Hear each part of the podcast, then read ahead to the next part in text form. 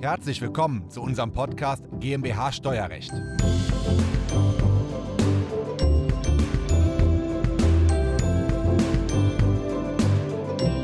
In unserer Kanzlei haben wir uns durchaus auf die steuerliche Beratung von E-Commerce-Unternehmen spezialisiert. Warum? Weil im Bereich der Digitalisierung sind wir in laufenden Beratung bestens aufgestellt und E-Commerce-Unternehmen haben auch häufig Beratungsanfragen in der Gestaltungsberatung und bei uns bekommen E-Commerce-Unternehmen eben alles aus einer Hand. Und wenn Sie dann im Bereich der laufenden Steuerberatung eine CSV-Datei zur Verfügung gestellt bekommen mit einem ja, Rechnungsausgangsbuch mit über eine Million Euro Buchungssätzen, wird Ihnen Datev sagen, mehr als 100.000 Euro Buchungssätze kann ich an dieser Stelle nicht einspielen. Dann splitten Sie diese CSV-Datei. Das ist der erste Optimierungsvorgang, das ist nicht die Rocket Science, aber es gibt viele weitere Probleme. Darüber spreche ich mit Wolfgang Fischer, insbesondere wie man diese Probleme löst.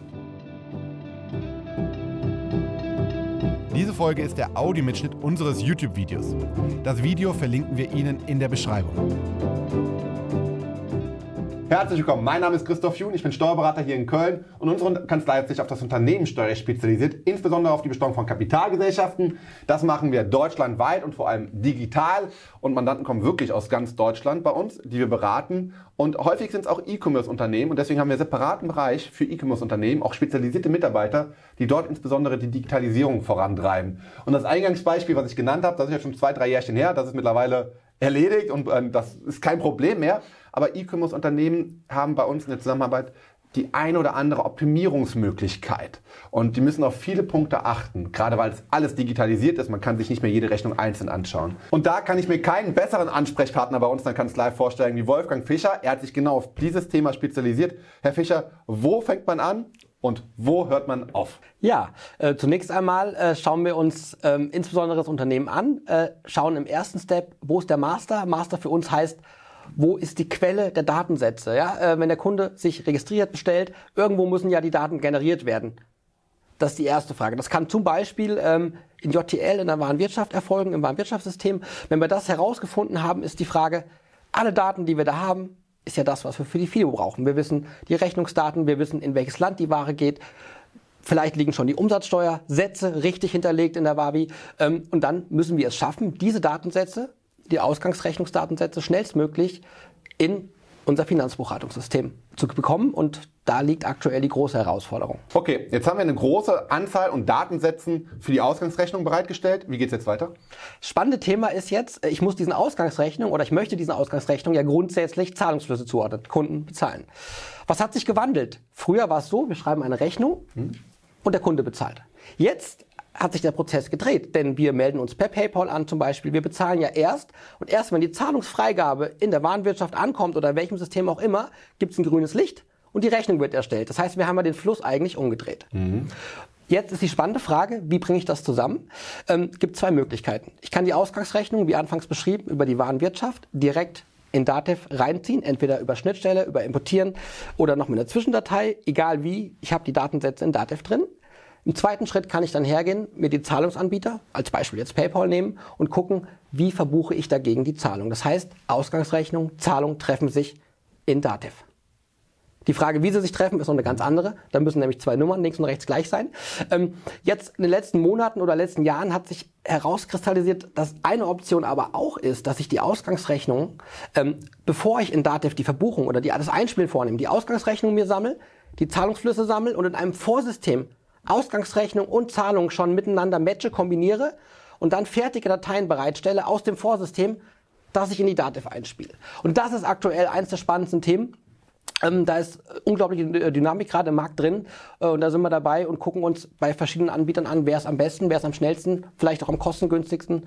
Das sind so die Themen, die uns aktuell beschäftigen. Natürlich können und wollen wir hier bei YouTube jetzt nicht alle Prozesse und Optimierungen nennen, aber was sind denn jetzt die nächsten Themen, mit denen wir uns beschäftigen? Ja, nachdem ich das eines der größten Themen eben Ausgangsrechnung und Zahlungsflüsse miteinander kombiniert gematcht habe oder den Buchhaltungsprozess optimiert habe, was durchaus ähm, einige Zeit in Anspruch nehmen kann, haben wir eines der größten Themen ist die Umsatzsteuer. Ab dem 1.7.2021 ähm, ist ja das sogenannte OS-System in die Welt gerufen worden. Das bedeutet, ähm, alle B2C-Verkäufe, Business to Customer, was ich ja meistens im E-Commerce habe, ähm, sollen im Bestimmungsland besteuert werden. Das heißt, dort, wo die Ware am Ende der Lieferung äh, endet oder tatsächlich zum Konsumenten kommt. Hat folgenden Hintergrund, ähm, sonst würde ich mich ja immer in das Land in der EU reinsetzen mhm. als, als Großlieferant, wo der kleinste Umsatzsteuersatz vorherrscht. Dann könnte ich aus dem Land ja ganz Europa versorgen mit einem ähm, optimierten Umsatzsteuersatz.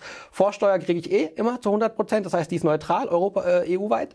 Ähm, und deswegen hat man gesagt, wir machen das Bestimmungslandprinzip. Fernverkäufe ist hier das Stichwort. Ähm, und jeder Umsatz im B2C-Bereich wird dort besteuert, wo er am Ende beim Konsumenten landet oder bestellt wird. Ist ein total kompliziertes Verfahren. Haben wir bereits ein Video zu gemacht zum E-Commerce und Umsatzsteuer. Das Video verlinken wir Ihnen einmal hier oben für die Details. Mhm. Ähm, und wie kann ich das nun weiter optimieren? Mhm. Also ein ganz wichtiger Punkt, das ist alles, was wir äh, im ersten Schritt prüfen, ist, wenn ein Kunde sich im Shop anmeldet, ja. muss das System ja wissen, aus welchem Land kommt der Kunde. Mhm. So, da muss ich ein bisschen Auge drauf haben. Dann der Steuersatz. Welcher Steuersatz ist denn überhaupt gültig für das Produkt im jeweiligen EU-Land? Das ist ein Thema, was auf, auf Basis der Warenwirtschaft beziehungsweise später in dem Prozess zur Transaktion in die Finanzbuchhaltung wichtig ist. Denn am Ende brauchen wir ja für jedes Land den richtigen Steuersatz. Mhm. Denn wir müssen jetzt, wenn wir das äh, OS-Verfahren wählen, was ja, was ja ein Wahlrecht ist, es geht ja auch anders, ähm, wenn ich über das OS-Verfahren gehe, muss ich ja quartalsweise meine Umsatzsteuer beim Bundeszentralamt für Finanzen einmal melden. Auch hier ist spannendes Thema, wie mache ich das? Ich kann es händisch eingeben, also ich tippe meine Buchhaltungsdaten, meine Quartalsumsätze einmal an Mittlerweile geht aber auch die Option, wenn ich in der Lage bin, richtig einzuspielen. Also im Datenprozess kann ich den transferierten Daten gewisse Schlüssel vermitteln. Dann muss ich einen sogenannten 240er Schlüssel verwenden. Und wenn Datev diese Information pro Bestellung oder pro Rechnung hat, dann kann mir Datev automatisch pro Land die OS-Meldung generieren. Das heißt, ich muss nicht händisch OS eingeben. Ich kann äh, einmal im Quartal aus Datev mir eine Exportdatei ziehen und kann die beim BZST hochladen. Das OS-Verfahren hört sich nach wahnsinnig viel Aufwand nun im E-Commerce an. Ähm, wie viel kann ich das durch die Digitalisierung optimieren? Ja, nehmen wir das Beispiel. Ähm, bekomme ich es im Setup, im FIBO-Setup hin, eben mhm. den Datensätzen die richtigen Steuerschlüssel für die DATEV zuzuordnen, dann ist DATEV am Ende in der Lage, eine eigene quartalsweise OS-Meldung zu generieren. Ja. Die kann ich dann im BZST einspielen. Bin ich in wenigen Stunden äh, mit beschäftigt oder in wenigen Stunden sollte ich das hinbekommen.